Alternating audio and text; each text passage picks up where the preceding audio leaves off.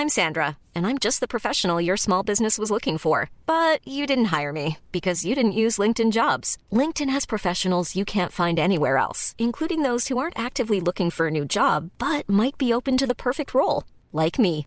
In a given month, over 70% of LinkedIn users don't visit other leading job sites. So if you're not looking on LinkedIn, you'll miss out on great candidates like Sandra. Start hiring professionals like a professional. Post your free job on linkedin.com/people today.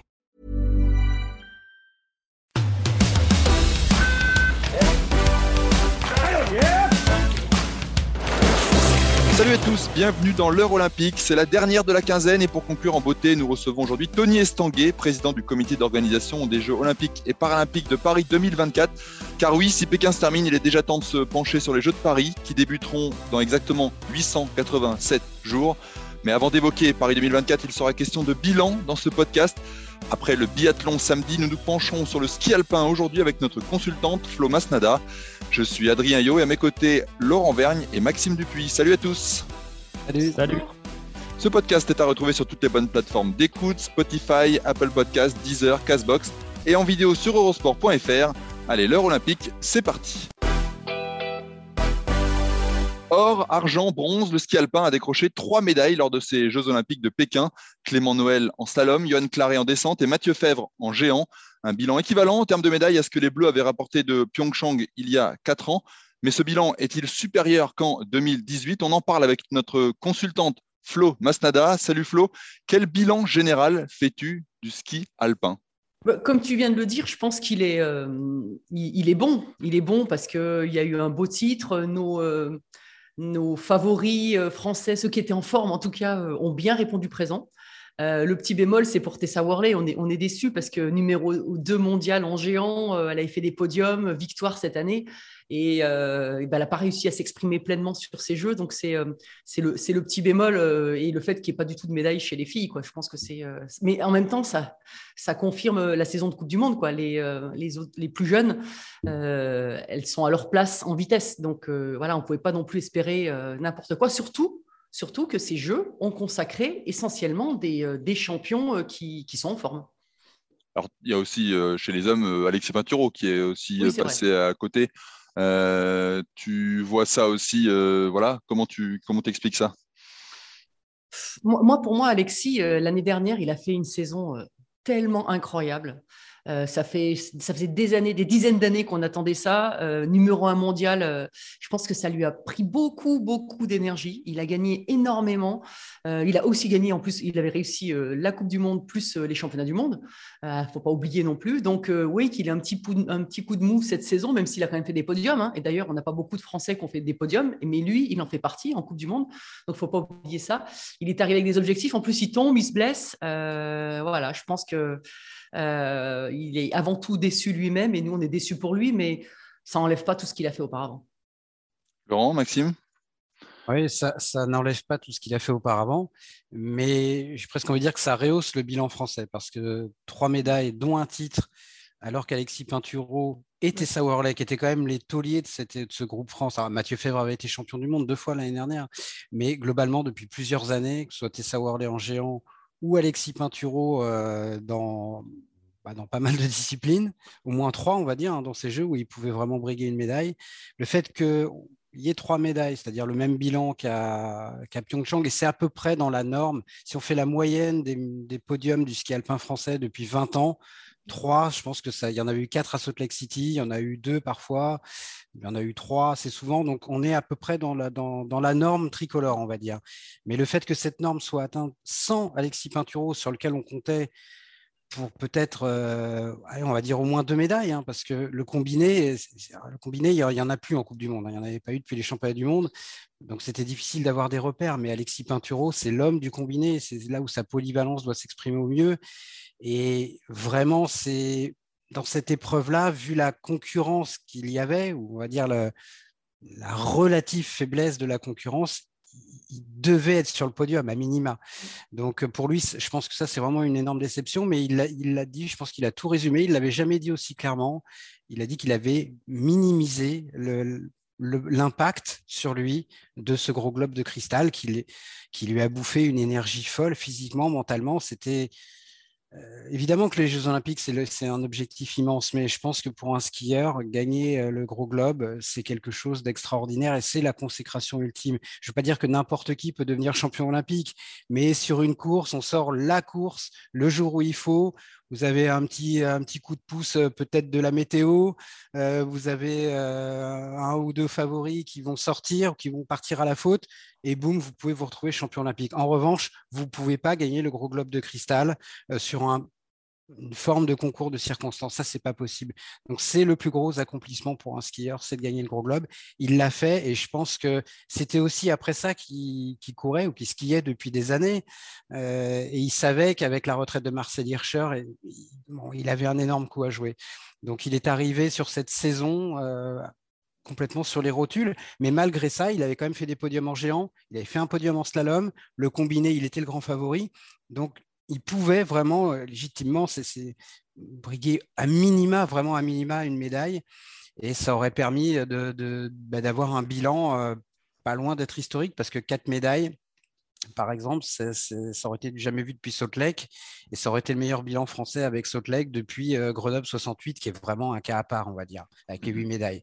Donc oui, je trouve que le bilan du ski français, il est, il est bon et il aurait pu être vraiment bah, exceptionnel avec un Alexis Pinturo à son meilleur niveau. Donc oui, c'est décevant, mais d'une certaine manière, ça montre aussi, c'est bien de se dire que tout ne reposait pas que sur lui. Si on se penche sur les, points positifs, disons euh, Maxime, Yoann Claret, Clément Noël et euh, Mathieu Fèvre, euh, c'était pas forcément, ils n'étaient pas forcément tous attendus. Ils l'étaient plus ou moins selon les uns les autres. Clément Noël, ça a été la cerise sur le gâteau. Ah oui, c'est l'exceptionnel cerise parce que déjà historiquement, euh, il faut rappeler qu'il y a trois titres en slalom, euh, qu'il avait fait un super super début de saison et qu'à un moment il avait un peu perdu le fil.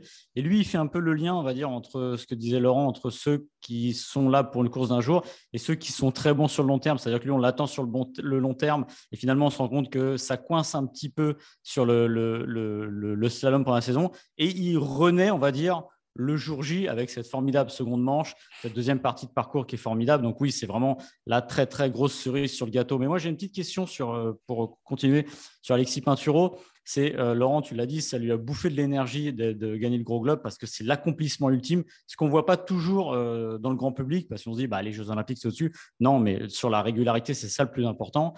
Est-ce que finalement, alors c'est facile de dire après, il ne se trompe pas dans l'approche à un moment des JO en se disant bon bah finalement la Coupe du Monde, c'est fait. Maintenant, l'objectif, c'est les JO et peut-être avoir donné aux JO plus de poids et peut-être cette mine pression un peu indue sur, sur lui en se, donnant cet objectif final qui est le, moins prévisible, on va dire, parce que comme on l'a dit, c'est d'être là le jour J.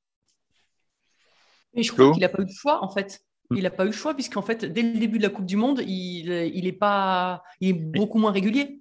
Donc, Mais est-ce que ce n'est pas une conséquence justement de tout ça?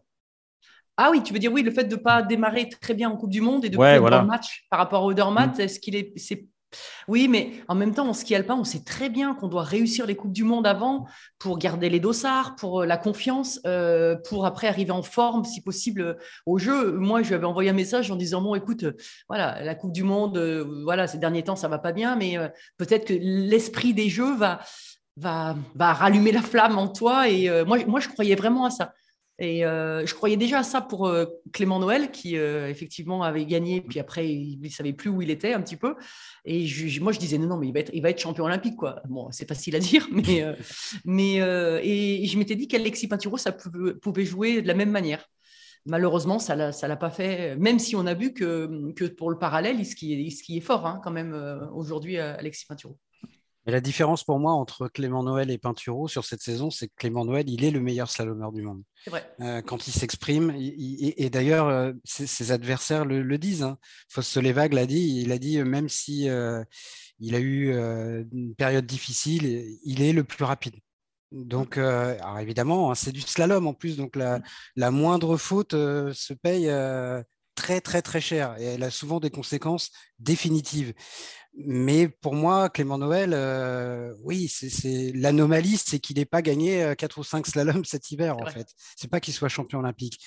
pour Pinturo, le cas est vraiment différent parce que je pense qu'il a été touché. Euh, mentalement, et peut-être dans son orgueil aussi, parce que quand on est le numéro un mondial, qu'on vient de gagner le gros globe de cristal, ça doit forcément être difficile d'accepter et de constater que euh, notamment un Odermatt, qu'il avait quand même déjà beaucoup poussé en fin de saison dernière. Hein. Il faut se souvenir que euh, sur les, euh, on va dire, allez, le, presque les deux derniers mois, après les mondiaux, vraiment, il, est, il, était, il était passé un petit peu derrière. Donc finalement, c'était pas une grosse surprise, mais c'est forcément difficile à appréhender pour quelqu'un comme Alexis Pinturo. Donc, euh, il y a eu aussi cette histoire de matériel où il s'est dit est-ce que j'ai pas fait une erreur en n'optant pas pour euh, pour ces skis-là alors que beaucoup y sont passés? Donc, je pense que tout ça s'est mélangé un peu dans sa tête. Et quand on est habitué à gagner des courses de façon très régulière depuis des années, le fait de ne pas gagner, parce que s'il a fait des podiums, il ne gagnait plus, mmh et je, pense que ça a vraiment miné sa confiance. Et euh, bah, dans le sport de haut niveau, euh, on sait comment ça se passe. Hein, la confiance, ça met très très longtemps à la construire et elle peut s'effriter en revanche beaucoup plus vite. Donc, euh, il arrivait vraiment dans des conditions délicates dans ses jeux. Oui, il espérait, on espérait tous que tout allait se remettre en place un petit peu comme par miracle, mais c'est ce qu'on a vu aussi avec Émilien Jacquelin. Même si Jacquelin a fait lui un gros début de saison, mais il est arrivé sur ses jeux dans le doute. Et mine de rien, euh, moi je pensais à Jean-Luc Crétier, par exemple, dont tout le monde avait dit euh, c'est une immense surprise qu'il soit champion olympique parce que euh, il n'avait jamais rien gagné. Oui, mais sauf qu'on oublie que Jean-Luc Crétier, quand il arrive à Nagano, il fait une énorme saison, il est numéro 2 mondial en descente et il est vraiment au sommet de son expression et de sa confiance. Donc c'est très très différent de ce qu'on a pu voir pour un Alexis Pinturo dans cette quinzaine. L'illustration, c'est aussi avec Strolls. Oui. Strolls, par exemple, avant cette saison, moi inconnu honnêtement. Euh, et j'ai regardé ses résultats, euh, même en début de saison. Même en début de saison, en slalom, il ne prend pas des qualifs. Quoi. Et après, avec le 38 ou le 36, il gagne à Delboden. Et, et, là, il fait deux titres et une médaille d'argent. Donc, c'est sa saison aussi, c'est son moment. Manque de confiance, lui en tout cas, il en avait de la confiance. C'était euh, Johan Claret qui avait fait une super une descente à, à Kitzbühel peu de temps avant, avant les Jeux Olympiques, qui décroche l'argent. Ça a été un des grands moments forts des Jeux, ça, Flo. Ah bah oui, ah ouais, non mais là c'était fabuleux quoi. On a on a vibré. Euh, euh, le début de saison pour le coup en demi-teinte aussi. Mmh. Euh, on s'est dit tiens l'équipe de descente avec ce qui était arrivé, l'accident de, de, Brice Roger tout d'abord, d'Adrien Théo. On sait que le, groupe est très très soudé. Il y a une vraie émulation, une vraie confiance les uns les autres et voilà, dans, voilà, pas loin, il y avait toujours l'esprit de David Poisson. Donc, voilà, c'était un peu particulier. Et puis, euh, il a fait son chemin tranquille. Il, a dit, il avait ciblé euh, Kitzbühel. Il est là à Kitzbühel. Euh, en plus, il partage le podium avec un, avec un autre Français, avec Blaise Gizendaner. Et, et, il est arrivé assez tranquille. Et moi, honnêtement, quand j'ai vu la descente, je me suis dit, c'est pas tout à fait pour Johan. Quoi. Je, trouvais presque trop facile la neige. Eh ben, eh ben non. il a été là et bien là. Et c'est quand, même, quand même fabuleux de s'exprimer à 41 ans comme ça. et puis, ouais, c'est le c'est je ne sais pas comment dire quoi. Il a, il est, c'est un, c'est un rayon de soleil pour toute l'équipe. Ouais. Un, et un dixième du titre. Oui. Pour dire qu'en plus, frustrant. on n'ira pas jusqu'à dire ça, mais c'est... non. Quand même. non, mais c'est formidable. Voilà, et c'est typiquement le, le, le, skieur aussi qui arrive en confiance. Voilà, on arrive, il y a, il y a Kitzbühel, la deuxième place, puis bah tout se met, on va dire, toutes les cases s'empilent parfaitement, et puis au résultat, on a cette descente là formidable. Et cette euh, première émotion pour le ski alpin des Jeux, ça me paraît tellement loin maintenant. Mais c'est vrai que pour Johan Claret, euh, on, pouvait craindre que cette piste soit presque trop, euh, trop facile entre guillemets. Ouais, et lui, lui, voilà, Kitzbühel, c'est son truc. C'est pas le truc de tout le monde, hein, là, je travaille pas quand même. Mais lui, c'est son truc. Mais il nous l'a dit quand on l'a reçu dans le podcast L'Euro Olympique en fait, je pense que pour lui aujourd'hui, à son âge, il sait qu'il ne peut pas euh, viser toutes les courses. Parce qu'il le, il le dit, euh, il y a des jours de course, il se lève et euh, voilà, il, il, se sent un peu comme, comme quelqu'un qui a 60 ans. Donc c'est compliqué. Mais en revanche, il a besoin d'une carotte, d'un truc qui le motive. Donc, euh, Kitzbühel, bah, c'est très facile. Et là, il y avait euh, bah, un podium olympique. Donc, euh, je pense qu'il marche beaucoup à ça. Et c'est vrai que c'est un bonheur de le voir, de l'écouter aussi. Et nous, quand on l'a reçu, ouais, il est, il est tellement épanoui et voir ce qu'il fait à plus de 40 ans, c'est assez incroyable. Je pense qu'on ne se rend pas tout à fait compte et qu'on se rendra mmh. peut-être compte euh, davantage avec le recul du temps que c'est réellement exceptionnel d'être deuxième à un dixième du titre d'une descente olympique à 41 ans. C'est quelque mmh. chose d'assez dingue quand même. Et Mathieu Fèvre, le troisième larron tricolore, j'allais dire, qui lui ramène le bronze sur le, géant au bon moment, hein, parce que c'est pareil, lui, il faisait pas forcément une super saison. Et contrairement à Alexis, qu'on évoquait avant, lui, il a réussi à, enclencher au, bon moment pour décrocher cette belle médaille de bronze, Flo. C'est le caractère, quoi. Je crois que c'est euh, le, champion avec un, caractère. il a été critiqué pendant un moment hein, d'être un peu impulsif, euh, voilà. Mais en fait, il se retrouve pour, euh, pour cette médaille, pour cet événement. On ne l'attendait pas non plus autant l'année dernière au championnat du monde. Et il est présent, là, il est présent. Alors maintenant, il va être un petit peu catalogué homme des grands rendez-vous. Je ne pense pas que ça lui plaise. je pense qu'il a envie lui aussi de, remonter sur des podiums de Coupe du Monde et de regagner. Mais euh, voilà, ça s'est joué à pas grand-chose hein, quand même. Euh, c'était euh, voilà, l'Autrichien qui sort. Bon, c'était c'était bien. mais, mais ce qui n'empêche que lui, il a passé tous les écueils de cette deuxième manche. Et c'est vraiment, ouais, je trouve que c'est encore une autre histoire, effectivement. C'est on ne savait pas trop où il était. Il avait fait quand même, il l'a dit lui-même, hein, de, de bonnes manches. Il a eu du mal notamment à confirmer sur les deuxièmes manches en Coupe du Monde. Mais là, en revanche, il l'a bien fait, donc euh, c'était le moment de le faire. Messieurs, quelque chose à ajouter sur Mathieu Fèvre? Ouais, c'est, alors il aime pas ça, mais c'est quand même un homme de grand championnat. Eh justement. Hein. C'est, pas si mal, hein Oui, c'est bien, c'est bien aussi. Mais je pense rien. on, reproche parfois à des sportifs français de ne pas être présents dans les grands rendez-vous. Lui, c'est presque le contraire. Mais je pense qu'effectivement, il doit se dire il n'y a, pas, a pas de raison que ce que j'arrive à faire au mmh. mondiaux ou au jeu, je ne puisse pas le faire tous les week-ends en Coupe du Monde. Et effectivement, il a tout. Et euh, je me souviens de ce, géant, euh, je ne sais plus si c'était Altabadia ou Val, j'ai un trou, je suis désolé, c'est la fin de la quinzaine, où il est en tête de la première manche et où il passe mais complètement au travers de la deuxième. C'était Altabadia, le premier d'Altabadia, je crois. Et où il finit euh, peut-être 15e. Enfin, c'est vraiment. Euh, c'était terrible. Donc, euh, ce qui aurait été dur pour le groupe de géantistes, parce que pour le coup, là, on a vraiment un groupe de top niveau, hein, avec trois skieurs qui finissent dans les six premiers. Et on le sait, et encore, on a perdu Victor Muffat-Jandet. Mais on sait qu'en géant, tous les week-ends, bah, on a euh, potentiellement euh, quatre Français dans les 10, euh, voire deux dans les 5, voire un ou deux sur le podium. Donc, ne pas avoir de médaille dans cette discipline, ça aurait été dur. Et s'ils avaient fait 4, 6, 6, 4, 5, 5 même, ça, aurait été vraiment, vraiment dur. Et pour moi, ce géant était extraordinaire. Cette seconde manche incroyable, des conditions dantesques. Mm. C'était vraiment épique. Moi, j'ai adoré cette course. C'est un des grands, grands moments des, des jeux, je pense. On a eu des belles courses, hein. la deuxième manche du géant, la deuxième manche du slalom, la descente. Il y, a, eu des, il y a eu des beaux moments. Euh, on peut pas, que tu mets que les médailles françaises, Adrien. Exactement. Euh, justement, tu vois, tu, tu me. j'allais parler des Suisses. J'allais parler des Suisses, évidemment, parce que les Suisses, c'est les grands, la, ah bah grande nation de ces jeux qui a, raflé euh, une palanquée de médailles. Flo. Ouais, c'est. Euh, ce qui, est, ce qui est, fou, c'est qu'il y a cinq champions olympiques différents, mmh. Mmh. Euh, filles, garçons, euh, dans un peu toutes les disciplines, euh, plus d'autres médailles, hein, pas que des mmh. champions olympiques. des champions qui ont vraiment confirmé, qui étaient leaders, qui étaient.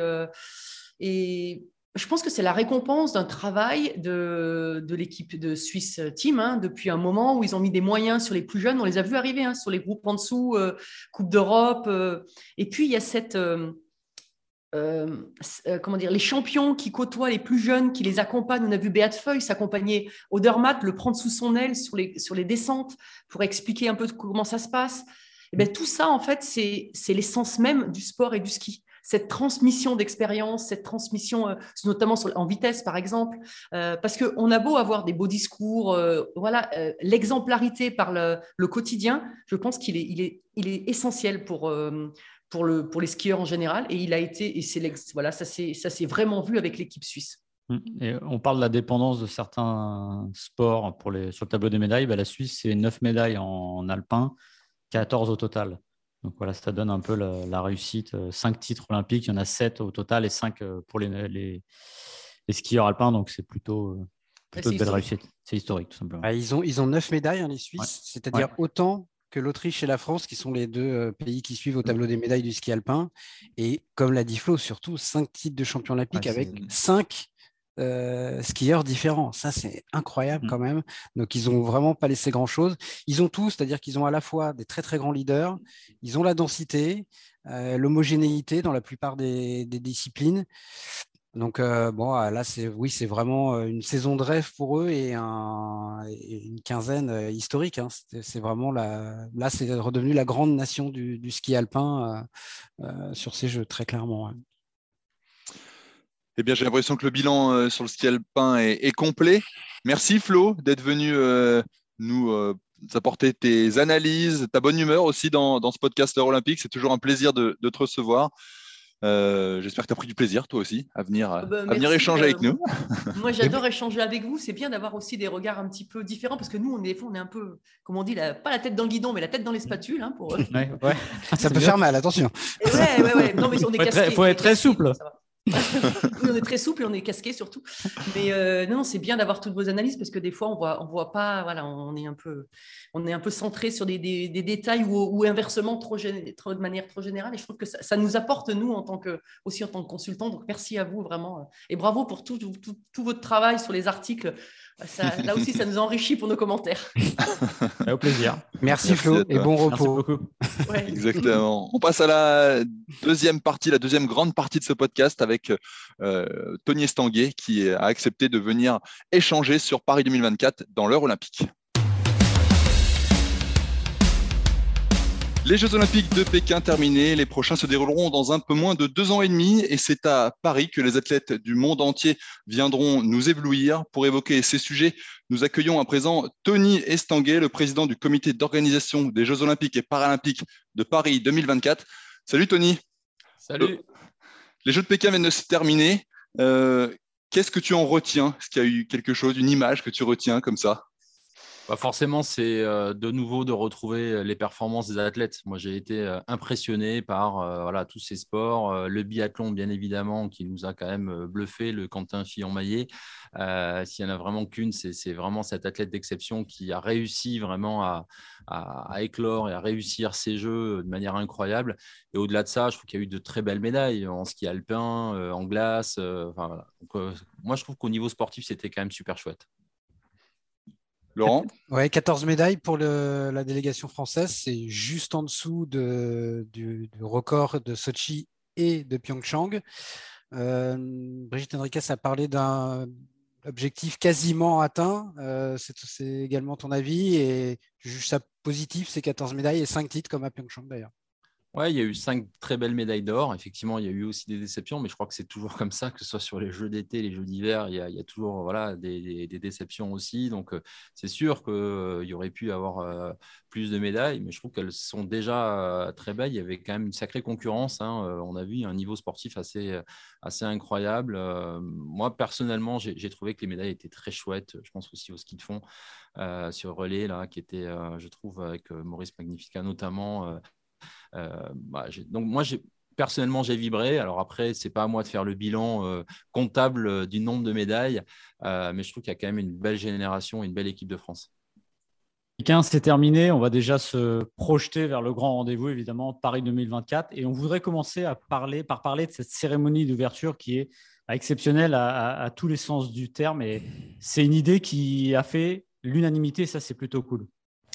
Alors juste avant de parler de la cérémonie, déjà, moi, ju- juste, j'ai une pensée pour les athlètes paralympiques, euh, l'équipe de France paralympique, parce qu'ils vont euh, là en découdre aussi dans, quelques semaines, et je pense que c'est bien aussi qu'on continue à, soutenir euh, les, athlètes et les champions paralympiques.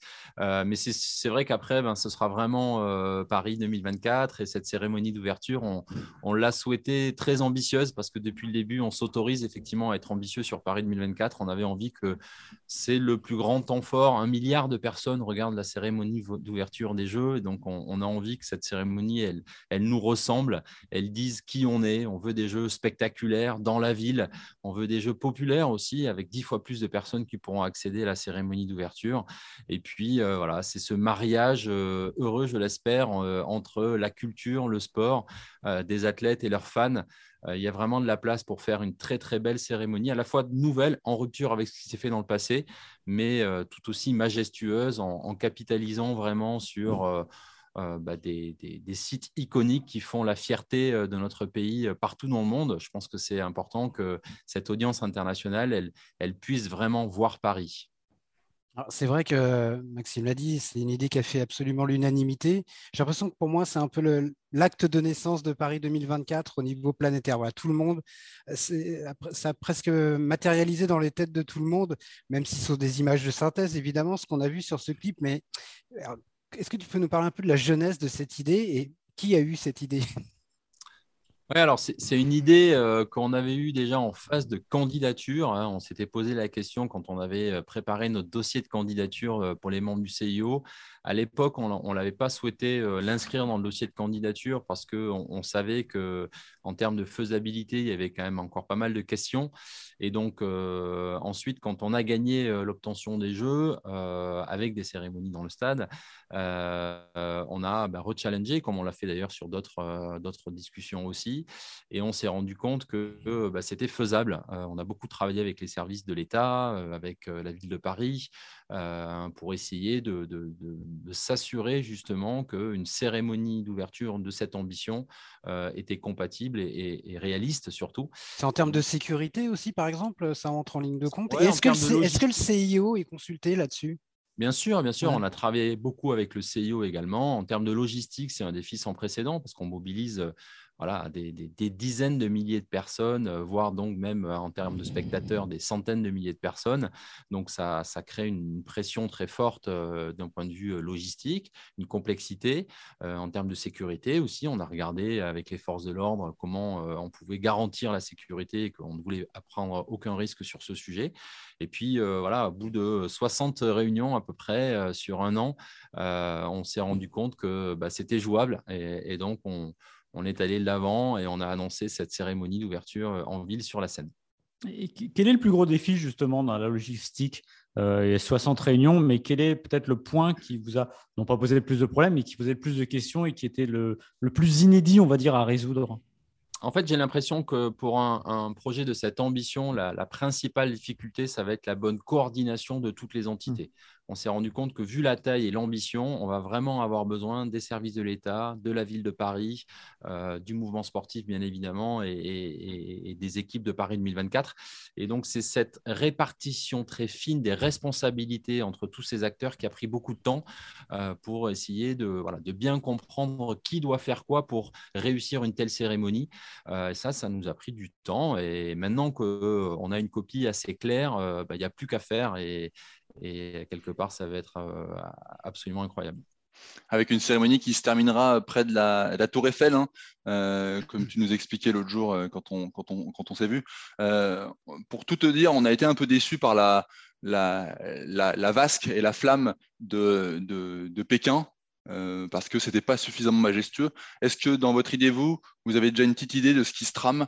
Euh, pour, euh, pour allumer la vase Ça va être sur la Tour Eiffel, ça va être sur le Champ de Mars. Est-ce que tu as des infos là-dessus à nous donner? On ne demande pas qui encore. Hein. Ouais. on est sympa. Vous êtes sympa avec moi. euh, non, non, j'ai pas d'infos à vous donner. Bien évidemment, ça fait partie des sujets qui restent à expertiser. Euh, là, on, on, est vraiment parti sur le, le lieu, le parcours. maintenant, il faut qu'on imagine tous les tableaux qui vont avoir lieu pendant ces 6 km de long euh, entre le pont d'Austerlitz et le pont d'Iéna euh, dans Paris Centre, euh, avec effectivement un finish au niveau du pont d'Iéna face à la Tour Eiffel. Donc l'objectif, c'est de trouver une belle idée pour l'allumage de, ce flambeau olympique, de la flamme olympique. Mais voilà, tout ça n'est pas encore arrêté. Euh, mais en tous les cas, on a envie de faire un, truc qui sera, qui sera chouette. Je, plaisantais sur le qui, mais à partir de quel moment on commence à réfléchir justement à l'identité du dernier relayeur? Est-ce que c'est un truc qu'on décide, je ne sais pas, dans les 3-4 derniers mois, ou déjà ça commence à... Non, pour l'instant, très honnêtement, on n'a pas du tout commencé à travailler le, le sujet. Je pense que c'est un sujet de la dernière année, effectivement. Euh, on a un relais qui va euh, durer euh, potentiellement entre 50 et 80 jours. Donc, il faut d'abord partir de Grèce à Olympie et puis imaginer tout un parcours qui va nous mener jusqu'à la Tour Eiffel, Pont d'Iéna, place du Trocadéro, où on imagine effectivement le, finish. Donc voilà, toutes ces étapes sont importantes. donc on n'est pas encore à savoir qui, qui sera le, dernier relayeur. mais voilà, je pense que ça viendra dans la dernière année probablement. Donc, quand on est patron comme ça du comité organisateur des Jeux Olympiques, sont un événement absolument gigantesque, j'imagine qu'il y a des choses qui sont contraignantes et puis il y en a qui sont euphorisantes. La cérémonie d'ouverture, ça en fait partie. Je sais pas, on, rêverait tous, nous, de pouvoir avoir ces idées-là, mettre en place ce genre de choses. Ça, c'est une partie, même s'il y a 60 réunions en un an, je pense que c'est une partie qui, qui rentre dans le cadre du plaisir, non? Ah, mais c'est sûr. Euh, moi, c'est un, job de rêve. Hein. Je suis en train de, euh, de vivre une aventure absolument exceptionnelle. J'ai arrêté ma carrière sportive il y a 10 ans au Jeu de Londres. Euh, j'ai commencé le projet Paris 2024 en 2014. et donc, ça fera 10 ans de, vie complètement dédiée à, ce rêve olympique qui continue pour moi. Et donc, je mets toute mon énergie là-dedans. Euh, chaque jour, j'apprends des choses parce que euh, quelque part, je, suis au contact d'administrations publiques, de grandes euh, entreprises qui sont partenaires des Jeux, de toutes ces fédérations nationales, internationales. Donc, c'est beaucoup, beaucoup d'acteurs à, essayer de coordonner. encore une fois, rester à sa place de temps en temps. on n'est pas les mieux placés pour décider. Donc, on, prend vraiment conseil auprès des, des experts. Mais, mais c'est vrai qu'à titre personnel, c'est une aventure juste, juste dingue et, incroyable qui continue pour moi. Donc, euh, voilà, j'espère vraiment ne pas vous décevoir. il y a eu deux idées très novatrices, on l'a dit, la cérémonie d'ouverture et puis le marathon aussi ouvert à tous. Est-ce que vous réfléchissez à, d'autres euh, idées de ce genre ou est-ce que maintenant on va aller sur du, plus classique pour, euh, pour la suite? Alors, c'est sûr qu'on ne pourra pas continuer. Euh, il y avait vraiment eu une première phase de travail pour Paris 2024 à partir de la création du comité d'organisation en 2018, où euh, voilà, pendant les premières années, c'était important de, de construire un projet euh, très innovant, très spectaculaire, euh, en rupture aussi euh, sur la partie éco-responsabilité, puisqu'on veut réduire de moitié les émissions carbone, on, s'y prend vraiment différemment, on essaie de, mettre l'accent sur la pratique du sport, on a envie quelque part de démontrer que quand on organise le plus grand événement sportif de la planète, ça doit avoir un impact sur la pratique sportive dans un pays, et donc c'est pour ça qu'on on a effectivement poussé cette mesure de 30 minutes de sport à l'école, c'est aussi pour ça qu'on a créé le club le Club Paris 2024, qui est un espace euh, euh, gratuit, digital, euh, qui permet de donner rendez-vous aux Français pour pratiquer des, moments de sport, aller défier des athlètes, pouvoir participer effectivement au premier marathon olympique pour tous. donc voilà, ce sont des idées assez originales qui nous permettent effectivement de, de fédérer, de, de, partager la magie des Jeux, mais aussi d'essayer de, faire faire plus de sport aux Français. Donc, on est toujours dans cet état d'esprit et, même si euh, les grandes fondations du projet sont déjà euh, posées, euh, il nous reste plus de deux ans avant la cérémonie d'ouverture et moi, je suis convaincu qu'il va falloir innover encore jusqu'à la fin. Et, donc, il y a encore de la place pour aller chercher des idées en rupture. On ne va jamais s'arrêter là-dessus parce que c'est notre responsabilité de combiner et concilier d'un côté l'ambition de jeux spectaculaires, inédits et novateurs, et d'un autre côté une rigueur, une, une forme d'exigence très forte euh, du comité d'organisation, parce que c'est d'une complexité sans nom euh, d'organiser 869 compétitions euh, olympiques et paralympiques, d'accueillir 15 000 athlètes de 206 pays, 20 000 journalistes, un programme de billetterie à plus de 13 millions de, billets. Donc voilà, tout ça fait qu'il y a, aussi la nécessité en permanence tout en étant créatif, de rester euh, très euh, rigoureux et exigeant. On va parler un peu des sites désormais. Euh, on sait que dans l'organisation des Jeux Olympiques, il y a un peu deux écoles. Il y a ceux où on arrive sur les sites, ça sent encore la peinture fraîche, et d'autres où c'est prêt très en amont. Tokyo, bon, Tokyo évidemment, il y a eu le Covid, mais ils étaient prêts avant. où serez-vous? À quel moment vous dites les sites seront prêts? On pourrait commencer demain, que ce serait que ça roulerait tout seul. Ouais, encore une fois, je pense qu'on ne peut pas trop euh, prendre de risques sur ce sujet. Nous, on, essaie vraiment d'être très rigoureux. Euh, on a une entité qui s'appelle la Solidéo, la société de livraison des, ouvrages olympiques, qui est en, charge justement de, livrer les infrastructures dont on a besoin pour l'organisation des Jeux. Elle fait un travail remarquable. Euh, elle devait commencer les travaux en 2021, notamment sur le village des athlètes ou sur le centre aquatique. Ça a été le cas. Parce que voilà, malgré le Covid, on, a vraiment fait attention à ce que les, délais soient respectés. Parce que souvent, quand les délais prennent du retard, ben, ça veut dire des surcoûts, ça veut dire beaucoup de stress.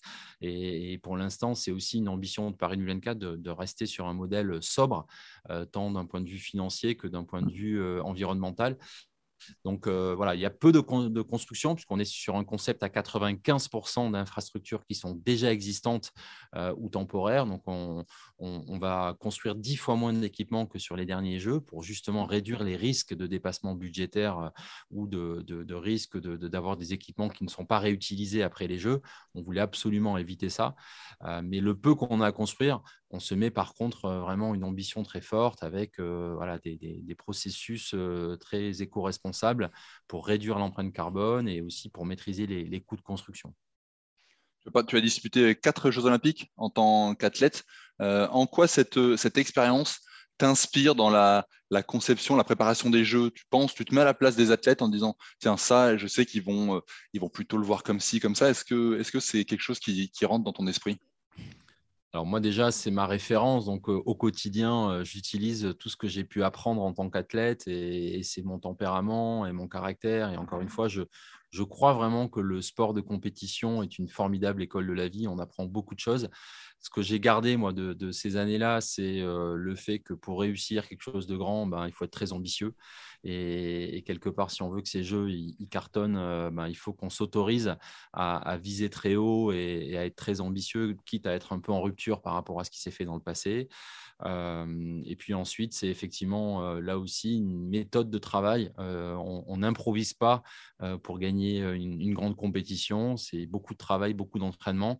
Bah, là, c'est pareil. Il y a vraiment un suivi très précis, très fin. semaine par semaine, on sait exactement ce qui doit être accompli pour rester dans les temps d'avancement de, la préparation. Et, c'est un travail collectif. on ne gagne pas de médaille seul, hein, même dans les sports individuels. il y a souvent tout un collectif qui est, autour et, qui doit partager justement le projet. Bah, pour les jeux, je peux vous dire que c'est encore plus le cas. Moi, je suis impressionné et fasciné de voir combien le nombre de, on parle de, milliers de, prestataires qui doivent quelque part entrer dans le, dans le moule pour livrer le même événement au même moment. Et ça, c'est assez fascinant de, voir voilà, cette dynamique collective qui est, en train de se mettre en place pour Paris 2024. Il y a un sujet sur lequel vous êtes très attendu, c'est celui de la maîtrise des coûts on sait qu'une grande partie, et ce n'est pas un problème franco-français, hein, on a vu qu'il y avait une désaffection des opinions publiques, non pas pour les Jeux olympiques, mais pour l'organisation des Jeux olympiques. Il y avait de moins en moins de candidatures. Donc je pense que c'est un sujet sur lequel vous êtes très, très en alerte. Est-ce que vous êtes, euh, quand je dis vous, c'est l'ensemble du, comité organisateur, optimiste euh, à deux ans et demi des, Jeux euh, sur ce, à ce niveau-là? C'est sûr que c'est un, défi du quotidien. Hein, encore une fois, vu le gigantisme des jeux et ce que ça représente, on parle quand même de, 150 000 emplois qui sont mobilisés directement pour organiser un, événement. Donc, c'est beaucoup d'argent, c'est aussi beaucoup de retombées économiques pour un pays. Rien que là, sur 2022, on va, nous, comité d'organisation, lancer un milliard d'euros de marché euh, donc euh, c'est colossal pour euh, les retombées aussi pour les entreprises françaises, pour l'économie française. On va, nous, comité d'organisation, sur des fonds privés, investir un milliard d'euros dans, des marchés qui sont accessibles à, toutes, les entreprises, hein, parce c'est vraiment un processus d'ouverture et, de concurrence. donc c'est aussi intéressant de de, mettre en face des coûts qui sont importants, hein, puisque, encore une fois, le, budget du comité d'organisation, c'est à peu près 4 milliards, on parle de 3 milliards 9, euh, qui est financé par de l'argent privé et qui va euh, permettre de générer beaucoup de retombées, y compris d'emplois et, de retombées pour des entreprises françaises. Donc, pour répondre à la question, ben, on est euh, euh, on a commencé en, 2018. Euh, il y a déjà eu 2018, 2019, 2020, 2021, donc quatre exercices budgétaires. Euh, et à la fin de ces quatre exercices budgétaires, on n'a pas dépensé plus que ce qui devait être dépensé. alors certes, il reste un petit peu plus de deux ans et, je ne vais pas m'avancer sur le résultat final dès aujourd'hui. Mais en tous les cas, pour le moment, il n'y a aucun dérapage ni budgétaire ni calendaire qui a été euh, identifié. Euh, il y a une conformité aussi euh, très, très, très, très rigoureuse de toutes les procédures, justement, pour veiller au risque de corruption, pour veiller au risque de, dépassement. On est contrôlé par la Cour des comptes, on est contrôlé par l'Agence française anticorruption. Donc, il y a vraiment beaucoup d'organes qui nous, qui nous surveillent de très près et qui, du coup, nous, nous poussent à être très rigoureux et, et exemplaires. Et pour le, pour le moment, tout va bien. Bon, tant mieux alors. Euh, depuis ta prise de fonction, est-ce qu'il y a eu quelque chose qui, qui puisse être un gros sujet ou un détail qui t'a frustré, inquiété, sur lequel tu as eu des doutes? Et puis une autre petite question, il reste deux ans et demi, est-ce que tu as hâte d'être au Jeu de Paris ou est-ce que finalement bah, tu as aussi envie de profiter de ces deux ans et demi-là? Et j'imagine qu'il y aura une forme de vide après les Jeux olympiques et les Jeux paralympiques. Ça aurait été dix ans de ta vie. Donc, euh, est-ce que tu te dis, euh, chouette, on se rapproche ou mince, on se rapproche? Ou les deux, tu vas peut-être me dire. Ouais, c'est vrai que c'est un peu les deux. Tu as raison. Je pense que pour moi, c'est difficile aujourd'hui de, me dire que c'est bientôt fini. Euh, je, vis, je vis un rêve de gamin et, je vis une aventure euh, très, très, très palpitante. Euh, je ne vois pas les semaines passer en fait. Et c'est ça qui me fait un petit peu peur. Mmh. Euh, je, ne vois pas les semaines passer. Ça défile beaucoup trop vite. Euh, c'est un peu stressant parce que des fois on se dit mais est-ce qu'on sera vraiment prêt en 2024 Et on, revient là vite à nos outils de contrôle et on voit qu'on est dans les temps et que tout va bien. Mais, mais c'est vrai que ça, ça défile à une vitesse pas, pas possible. Euh, et, d'un autre côté, on a aussi effectivement hâte d'y être parce qu'on on sait que ces jeux peuvent, euh, peuvent être un, moment euh, de fierté nationale, de cohésion, de, fédérer comme ça tous les univers économiques, culturels, sportifs, toute la société civile autour d'un événement. voilà, la France va accueillir le monde, on va accueillir 206 pays, on va être regardé par plusieurs milliards de personnes. Euh, il y a à peu près 4 milliards de personnes sur la planète qui regardent les Jeux olympiques et, paralympiques. C'est colossal. Donc, c'est une, fenêtre d'exposition euh, juste euh, unique. Et on a envie que les gens voient une France qui réussit, une France qui est optimiste, une France qui rayonne, une France qui, qui est un grand pays qui a tout pour réussir des jeux d'exception. Donc, donc, du coup, ça met un peu de pression, mais j'aime ça aussi. donc, voilà, pour l'instant, encore une fois, je, je me sens revitalisé régulièrement par l'énergie du projet parce que euh, on a, euh, je donne un autre exemple, 2300 communes un peu partout dans tous les départements qui sont labellisées Terre de Jeux 2024. Donc même si elles n'organisent pas de compétition, elles se disent, nous, on a envie de soutenir, on a envie de s'engager dans le projet. Parce que le sport, c'est important pour notre territoire. Les Jeux, ça va être une opportunité aussi pour nous. Et quelque part, on a envie de proposer effectivement dans les écoles, dans les quartiers, des moments de sport en lien avec la dynamique des Jeux, peut-être accueillir la flamme des Jeux aussi euh, en 2024. Donc tout ça, c'est des moments euh, un peu exceptionnels. C'est une fois tous les 100 ans. Hein. Ça fait 100 ans qu'on n'a pas organisé les Jeux. il y a vraiment de la place euh, pour faire de grands Jeux.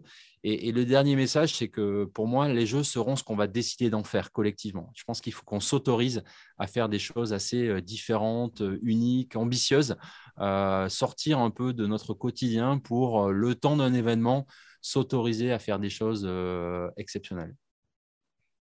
Je rebondis sur la question de Laurent, la première partie de la question de Laurent, sur ce qui, depuis que tu es en place, est-ce qu'il y a quelque chose que tu n'avais pas imaginé en positif ou en négatif, j'ai envie de dire? Quelque chose dont la dimension t'a étonné euh, tu, te dis, ah ouais, je voyais pas ça comme ça Oui, effectivement, je pense que le, ce, qui, ce qui nous, nous surprend euh, un petit peu tous les jours, c'est euh, la complexité qu'il y a derrière chacun des sujets. Mmh. quand on travaille sur le plan transport des jeux, on se rend compte bah, qu'il faut 1000 bus euh, qu'il faut euh, plusieurs centaines euh, et, plusieurs milliers de voitures. Et, tout ça fait que ce sont des, des chiffres qui, qui, sont très très importants, très volumineux, qui nécessitent du coup euh, bah, d'aller chercher des, solutions euh, en dehors de la région Île-de-France, euh, des fois même à l'international, parce que tout simplement, les capacités disponibles à l'instant T ne, suffisent pas. Et, c'est comme ça un peu dans tous les domaines. Quand on parle de restauration, on va devoir servir 13 millions de repas pendant la période des Jeux. Bon, ben ça, ça nécessite d'anticiper euh, pour avoir des produits, si possible locaux, pour réduire là aussi les émissions carbone.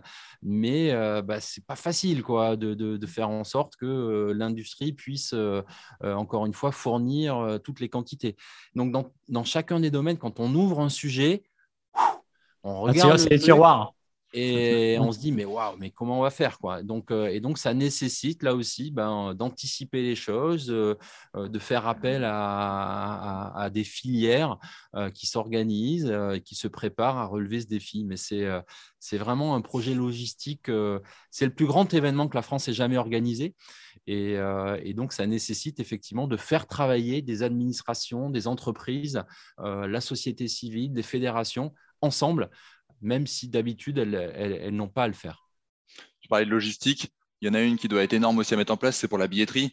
Euh, j'imagine que c'est quelque chose qui, prend du temps, qui prend de la, place.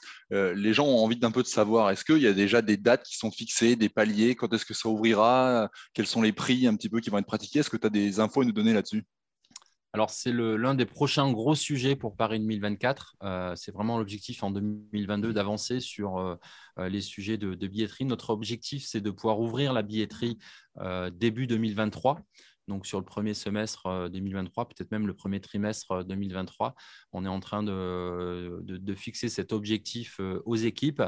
c'est effectivement un, programme à, plus de 13 millions de billets avec cette volonté bah, d'avoir des, des, tarifs accessibles euh, parce que c'est aussi ça euh, la magie des jeux. Donc, euh, dans tous les sports, voilà, on, a, envie d'avoir voilà, la possibilité pour les, pour les fans de, pouvoir aller voir les jeux. On sait aussi, on l'a vu dans les dernières éditions des jeux, qu'il y a souvent bah, plus de, de demandes que d'offres. donc, ça nécessite bah, là aussi de trouver des, des, solutions pour savoir qui seront les heureux élus. Aujourd'hui, la solution, c'est euh, si vous, voulez avoir le plus de chances d'avoir des billets pour Paris 2024, c'est de vous inscrire au, sein du club Paris 2024. Euh, voilà, c'est sur notre site internet, c'est gratuit. Ça vous permet d'être connecté euh, le plus tôt possible à toutes les opportunités de, billetterie qui vont s'offrir à vous. Dernière question. Oui, une dernière question sur la partie sportive. Alors, ce n'est pas, ton, pas ta responsabilité, mais pour que les Jeux de Paris soient pleinement réussis pour la France, mieux vaudrait qu'il soit réussi sportivement aussi. Euh, Tokyo avait été un petit peu décevant, 33 médailles. On a beaucoup entendu parler de chiffres, euh, notamment euh, de la part de certains membres du gouvernement. On a entendu parler de 80 médailles. Laura Flessel, dès 2017, quand elle était arrivée au ministère des Sports, avait aussi parlé de cette fourchette.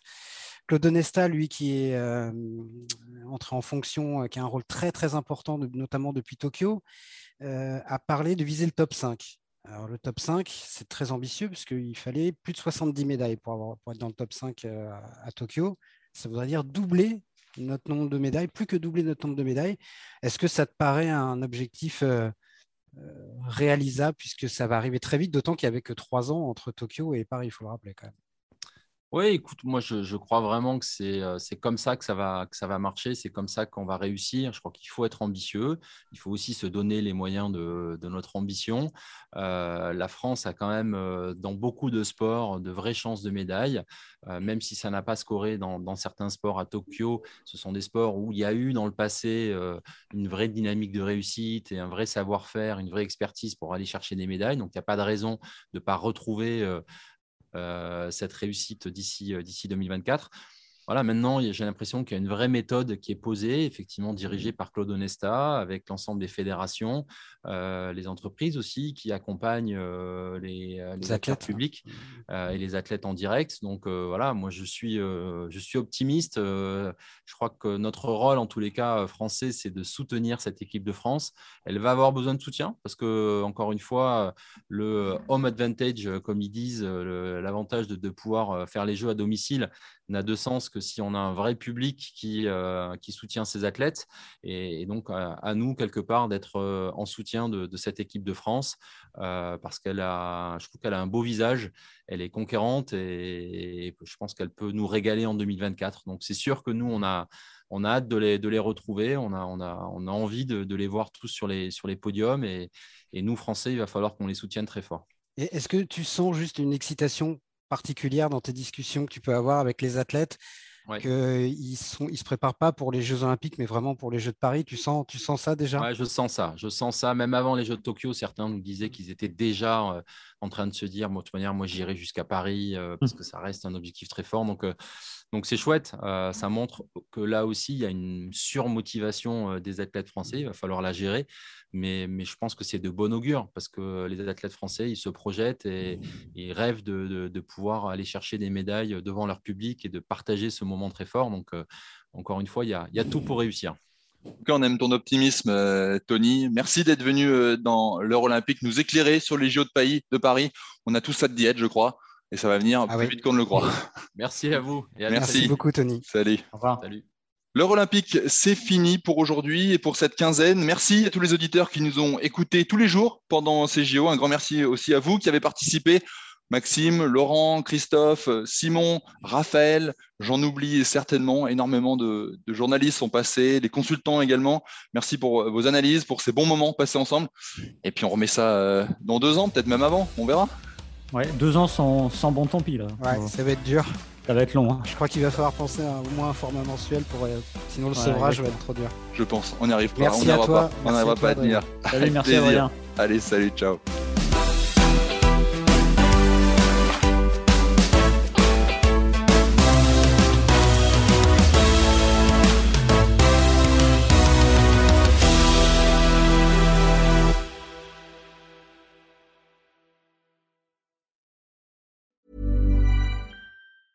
Hey, it's Danny Pellegrino from Everything Iconic.